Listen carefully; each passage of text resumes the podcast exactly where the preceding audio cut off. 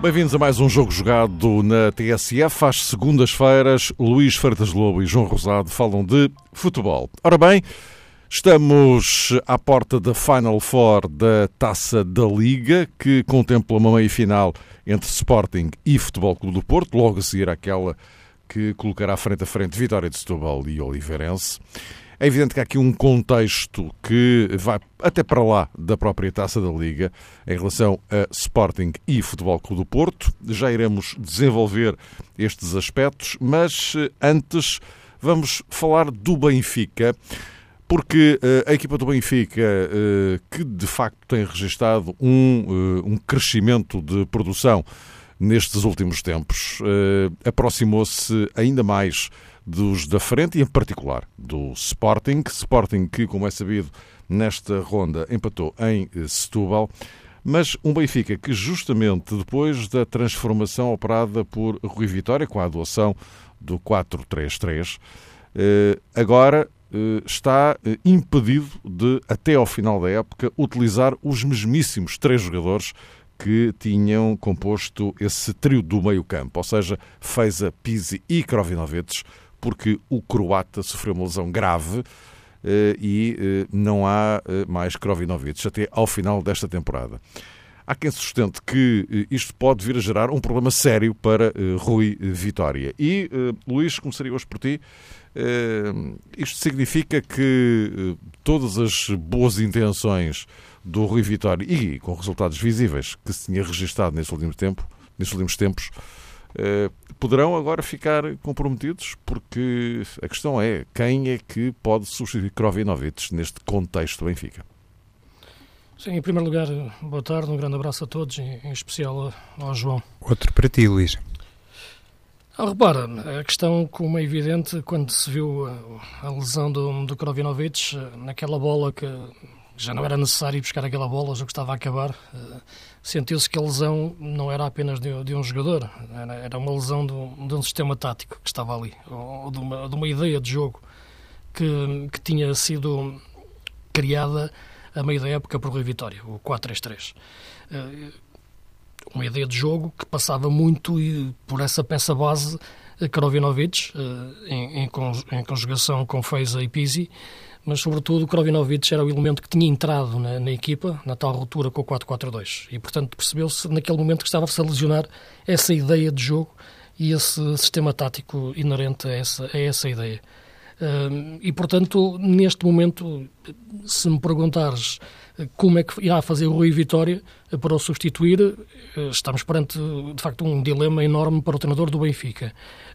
Parece-me que a solução de voltar ao 4-4-2 é, é, é mais complicada e é aquela que pode confundir ainda mais a equipa, porque demorou a conseguir rotinar a equipa a jogar nos princípios de jogo que ele queria para o 4-3-3, e portanto, a meio da época conseguiu pô-lo a jogar desta forma e, portanto, agora voltar ao 4-4-2 e aos princípios de 4-4-2 é andar para trás, é dar passos atrás nessa construção e ainda pode mais confundir, confundir a equipa.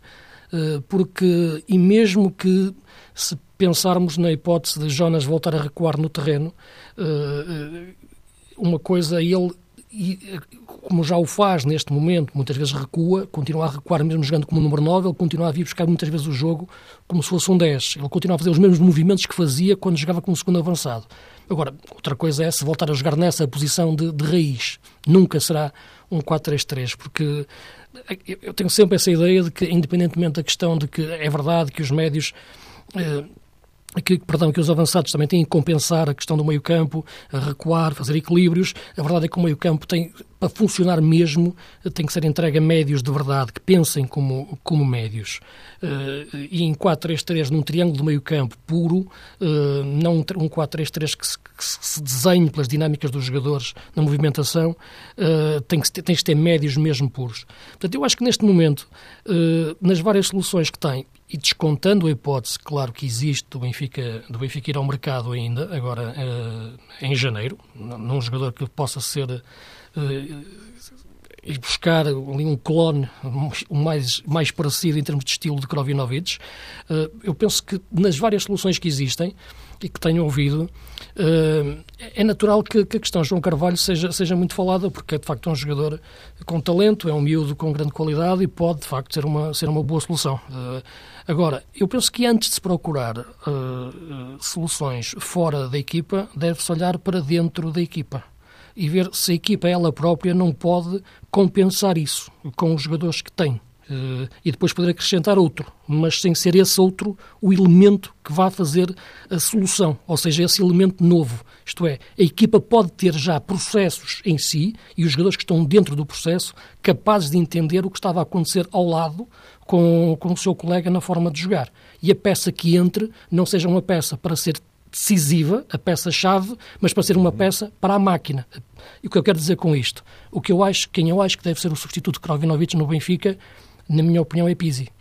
Uh, acho que de, pode perfeitamente o Pizzi passar a fazer o papel de Krovinovic. Aliás, se recordarmos o Benfica em 4-3-3 durante o, o, outras alturas desta época, da época passada, uh, quando tinha aquela questão dos dilemas dos jogos internacionais, dos jogos. Uh, mais exigentes até a nível nacional, muitas vezes jogava com três médios e adiantava Pisi para a posição mais adiantada. E aí entrava Filipe Augusto, entrava André Almeida às vezes para o meio campo, entrava Samaris, uh, isto procurando os mais recentes.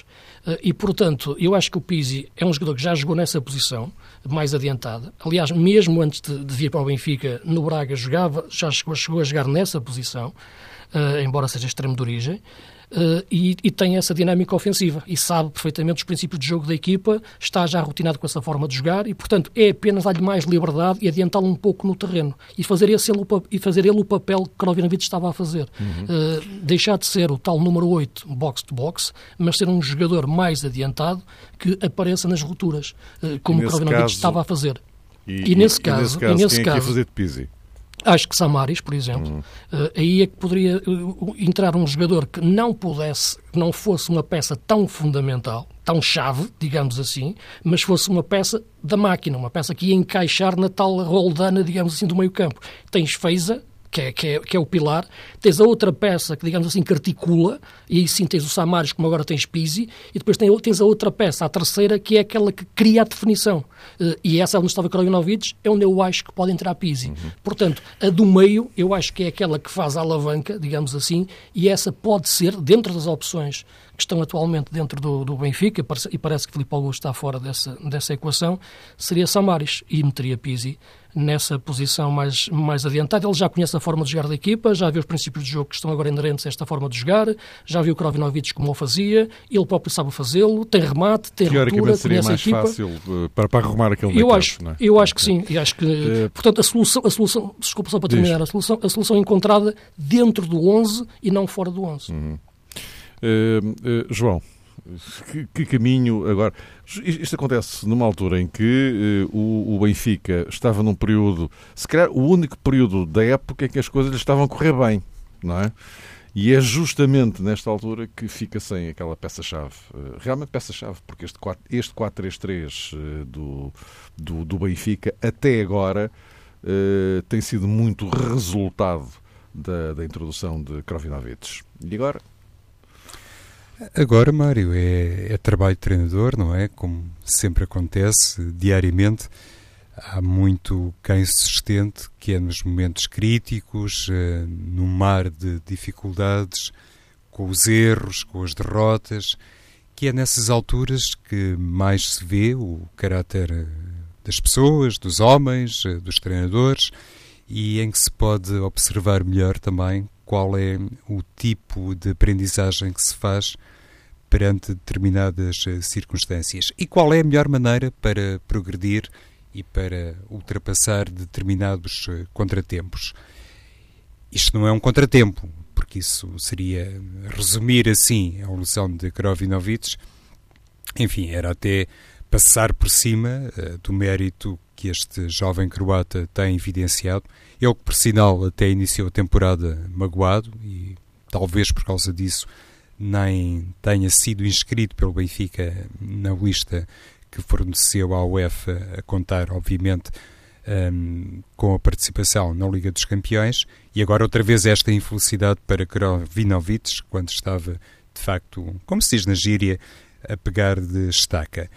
Rui Vitória tem o problema para resolver, acontece sempre assim, para o bem para o mal, o, o, líder da equipa técnica é o primeiro responsável por tudo aquilo que sucede, sobretudo no campo desta solução que necessariamente terá que empregar, mas entendo que o lado mais complicado, mais problemático para Rui Vitória nem é tanto, eh, numa primeira fase pelo menos, encontrar um substituto para Krovinovic.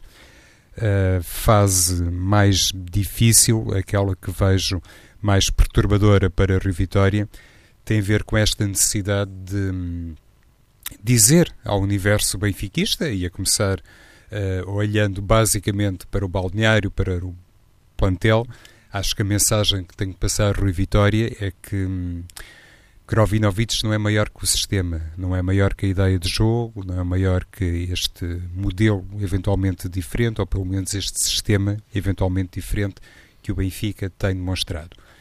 E parece-me que se fizer isso está a proceder bem, até porque Rui Vitória, noutras temporadas, uh, nos dois primeiros anos, ele não está assim há tanto tempo no Benfica, mas nos dois primeiros anos uh, no Estádio da Luz, habituou os adeptos, e já agora a, a crítica, a saber ultrapassar problemas relacionados sobretudo com lesões. E às vezes lesões que em simultâneo privaram o, o treinador do Benfica de elementos absolutamente carismáticos e que se presumia imprescindíveis para a manobra da equipa.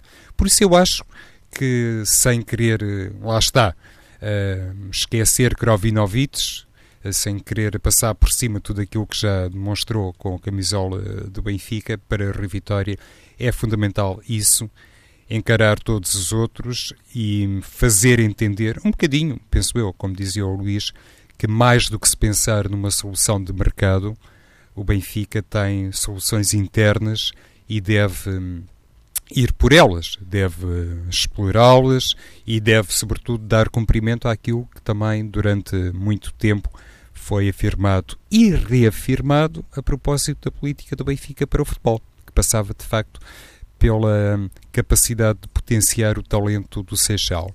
E nessa ótica, parece-me que João Carvalho é realmente um jogador hum, muito interessante, que pode, e digo eu, com as devidas aspas, deve ser contemplado em primeira instância, porque sabe obviamente aquilo que pretende a Rui Vitória, sabe o que é o Benfica, conforme algumas vezes já falamos, eh, sobretudo na época transata, julgo até que João Carvalho foi um dos grandes responsáveis pelo título benfiquista na época transata, quando pelo Vitória de Setúbal marcou aquele gol no estádio do Dragão, e eu tenho esta opinião, obviamente particular, em termos de talento, em termos de essência e de capacidade futebolística, eu não vejo João Carvalho distante de Krovinovic, pelo contrário.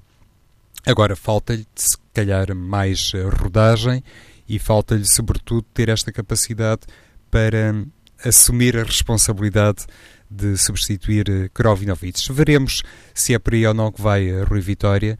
O que me parece é também outra coisa que, outra vez, temos eh, mencionado repetidamente ao longo desta época. O Benfica, em termos de planeamento da época, quando, por exemplo, eh, colocou um jogador como André Horta no Sporting Braga, não tomou as medidas melhores eh, no verão, concretamente.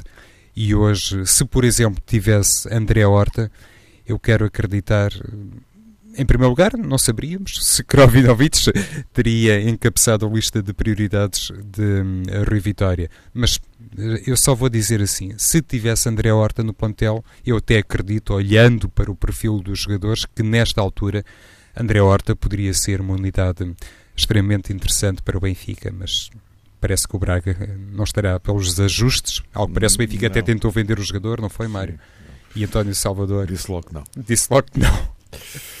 Ora bem, meus caros, vamos aguardar então para ver que, que desenvolvimentos. Vamos esperar pelo jogo de segunda-feira no Restelo, exatamente. O Benfica joga com o Belenenses e nessa altura ficaremos então a conhecer de facto qual a solução encontrada para, por Rui Vitória para o meio-campo do, dos encarnados uh, neste 4-3-3. No entretanto, temos, como eu dizia, uma Final Four da Taça da Liga. É evidente que, já que o referi, temos amanhã um Vitória de Setúbal Oliveirense, quarta-feira a meia-final Sporting Futebol Clube do Porto.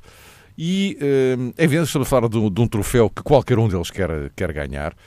Mas, eh, olhando para o cenário eh, vigente, eh, olhando para o que se passa no campeonato, é verdade, estamos a falar de competições diferentes, mas é muito difícil dissociar uma coisa do outro, um momento do outro.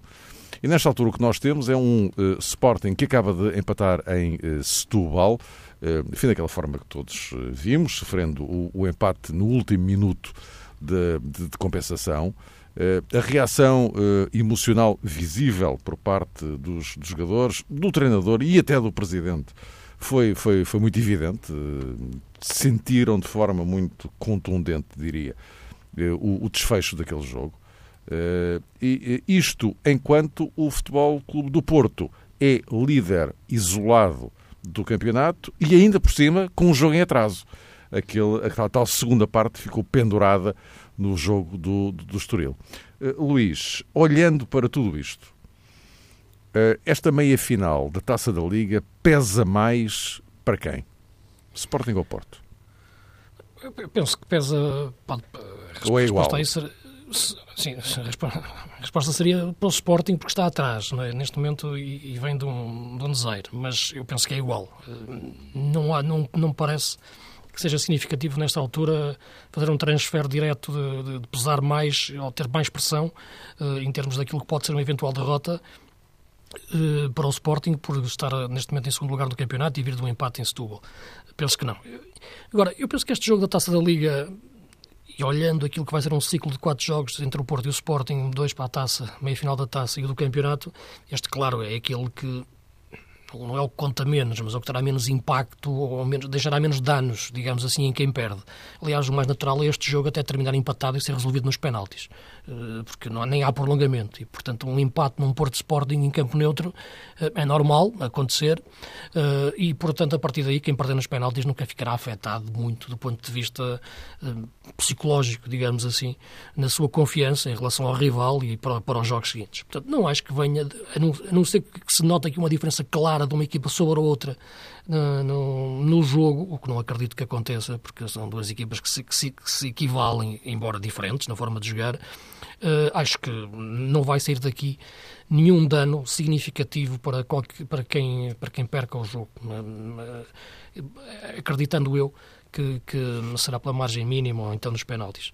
Uh, o que eu acho é que neste momento, e olhando a forma de jogar das duas equipas, e olhando uh, aquilo que tu referias, que foi o empate do Sporting em, em, em Setúbal, uh, e aludias à que era as reações, à, perda de controle emocional, pode-se falar assim, de, de, de alguns não é dos responsáveis do Sporting, porque quero falar mais dos, dos jogadores. Né? Portanto, é, Sim, a reação é, do Fábio Coentrão, digamos que foi a mais exuberante, mas, mas percebeu-se que a generalidade dos jogadores.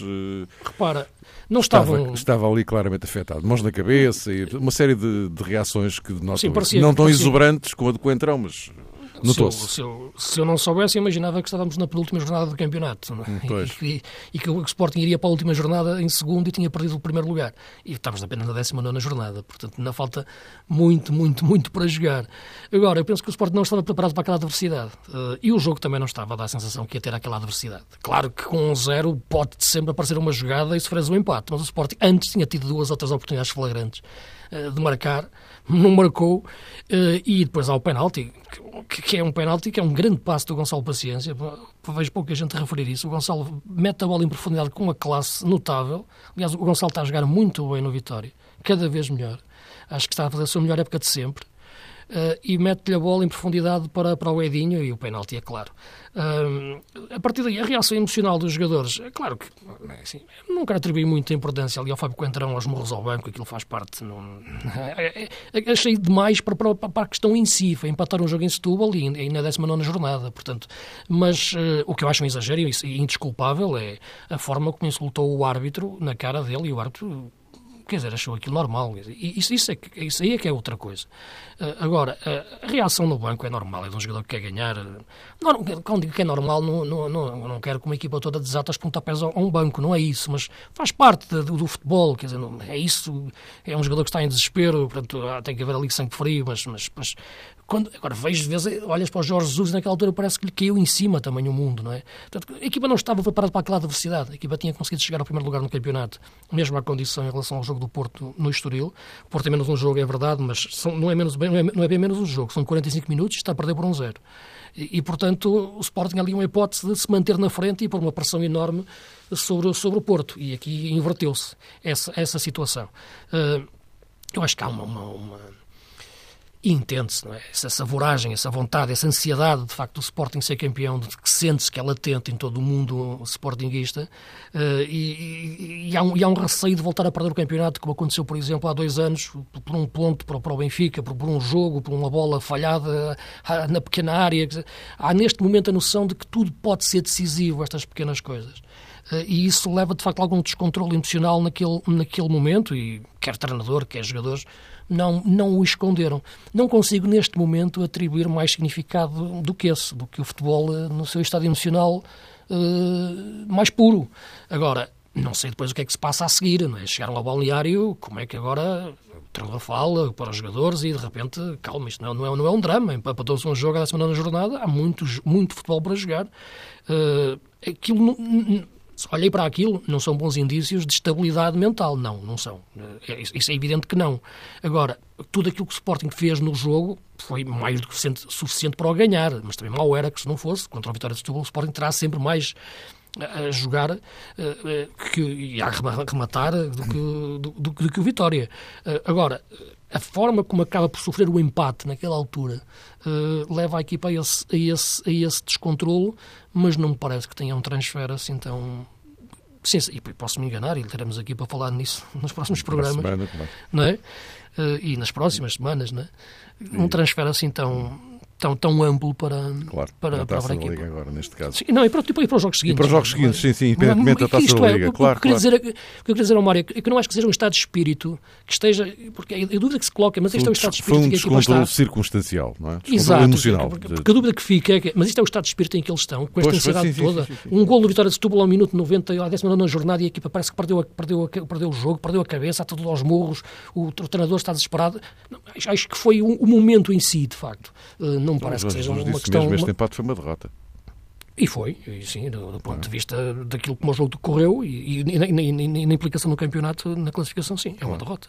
João, uh, eu ia ao, ao, ponto inicial, uh, para também abordar isto tudo, ao ponto inicial, uh, que faça todo este quadro que eu enunciei, o, o, o Sporting enfim, o que aconteceu em, em Setúbal, o Porto que, em função disso, mesmo com um jogo por acabar, é líder isolado, Uh, o que é que pesa mais eh, para esta meia-final da Taça da Liga, se é que pesa para algum dos lados, não é? É assim, Mário, todos querem ganhar, como é evidente, não é? Até porque houve um tempo, tanto eh, Porto como Sporting desvalorizavam completamente a Taça da Liga. Agora, os dois treinadores penso que já tiveram ambos a ocasião de frisar que têm muito em conta esta competição. Um troféu é sempre um troféu, mas a equipa que me parece mais estável do ponto de vista psicológico parece-me ser o Porto, porque está à frente. Independentemente dessa circunstância que falavas com o Luís, de, de ter que virar um resultado, não é? Com o Estoril. Nesse campo, parece-me que o Sporting pode estar um bocadinho mais uh, responsabilizado porque tudo acontece, ou vai acontecer, este clássico, depois uh, daquele descalabro, vamos lá, uh, no estádio do Bonfim, respeitando-se aqui a capacidade de resposta que o Vitória e Coceiro também manifestaram. Mas eu estou muito desconfiado das opções dos treinadores para este, para este jogo de quarta-feira, Mário. Tenho ideia independentemente de Jesus já ter, inclusive, revelado a lista de convocados, e ao que parece está toda a gente mobilizada, não é? Para esta Final Four, e compreende-se que assim seja, porque no fundo estamos a falar de dois jogos, mas estou em querer e arrisco esta opinião que Jesus e também Sérgio Conceição. Possivelmente dois jogos. Portanto, qualquer um deles não é? tem, Sim. tem que entrar no pressuposto de que vai jogar vai os fazer dois. Não é? os dois, não é? E arrisco-me a pensar que. Arrisco a pensar que Jesus e Sérgio Conceição não vão utilizar o melhor 11 e isso pode ter, obviamente, muita influência naquilo que será a partida e também depois o balanço que se vai fazer. Isso do melhor 11 significa que vai mexer eh, muito ou alguma coisa? É que não. Para mim, não são sinónimos, não é? Sim. É mudar um ou dois jogadores é uma coisa, mudar quatro ou cinco é outra. Não é? eu, eu julgo que vão mexer muito, Mário. Uhum. Que, que, pode, de facto, tanto o Sporting como o Porto, qualquer um deles pode apresentar mexidas uh, dessa ordem. Quatro, cinco alterações, considerando as primeiras opções ou aquilo que é costume uh, tanto o Porto como o Sporting uh, apresentarem.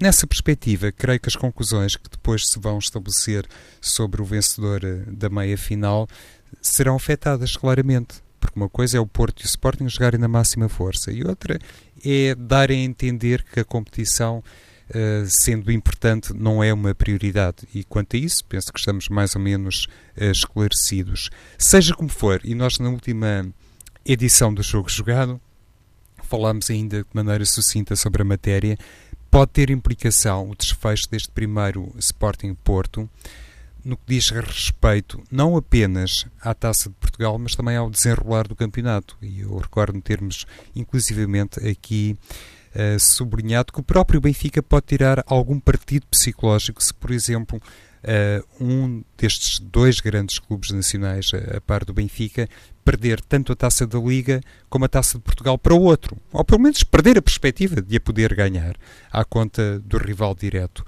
Eh, nessa ótica, parece-me que sim, que o desfecho de quarta-feira terá implicações para a Taça de Portugal e para o campeonato, mas mantenho a, a minha ideia, Mário.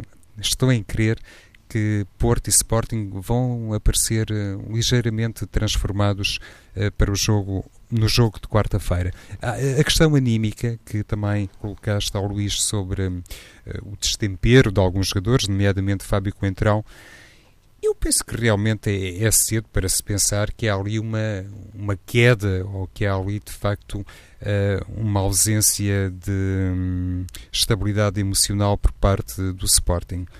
Seja como for, já no jogo com o Cova da Piedade, assim terminou o desafio, Ristovski e Bas Dost também protagonizaram ali um episódio que, enfim, envolveu obviamente aspectos eh, do jogo, depois Jorge Jesus, eh, de uma maneira que eu não consegui compreender, até quis eh, relegar essa questão, uh, nem vou dizer para segundo plano, colocou aquilo num quarto ou quinto plano, mas independentemente dessa posição uh, do treinador, acho que realmente há alguns sinais que demonstram que há também jogadores do Sporting que não estão a atravessar, do ponto de vista psicológico, a sua melhor fase. Mas atenção, o comportamento, eh, não vou dizer da equipa, mas o comportamento de algumas unidades é também muito decorrente daquilo que é o comportamento do treinador.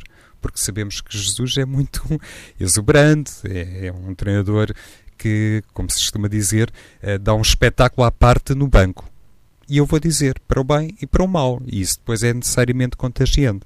Creio que quem tem, como por exemplo acontece para falarmos dos clubes grandes, um, quem tem um treinador como o Rui Vitória com aquele perfil, necessariamente, sendo comandado por alguém que tem aquelas características, tende ele próprio a autodominar-se mais. Eu tenho essa percepção. No caso do Sporting, é natural que aquela sede vencedora de Jesus, aquela impetuosidade, a maneira eventualmente excêntrica como se comporta, depois, em determinadas alturas, também passe aos jogadores. Se calhar, sobretudo, àqueles jogadores que entendem também melhor essa linguagem eu vou só dizer assim, essa linguagem corporal de Jorge Jesus, mas como dizia o Luís, até foi um bocadinho além da linguagem corporal Fábio Coentrão, no jogo hum, contra o Sim, Vitória. São, são, são, são, coisas diferentes, não é? Em relação ao Fábio Coentrão, estava a falar de uma, de uma questão disciplinar que, que teria ser Com o árbitro, é, Não é, exatamente. Estou a falar nisso, não estou a falar. Sem dúvida. O resto são, são, são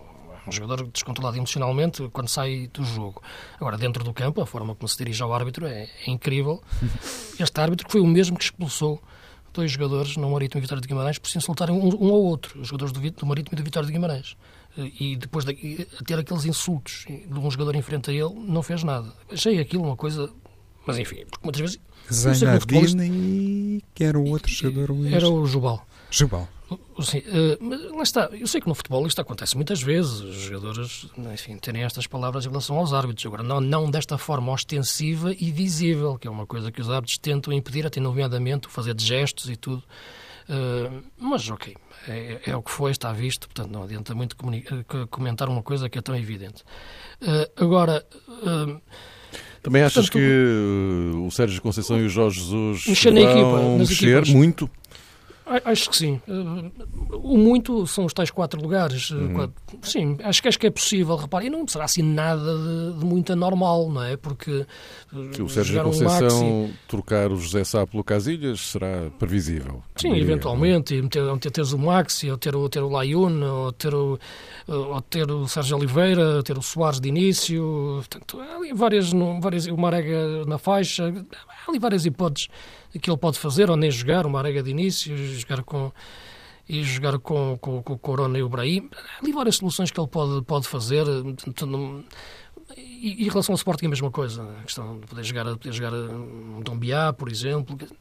Eu penso que, que neste momento, uh, como te referi em relação a esta taça da Liga, eu acho que tem, tem uma importância relativa.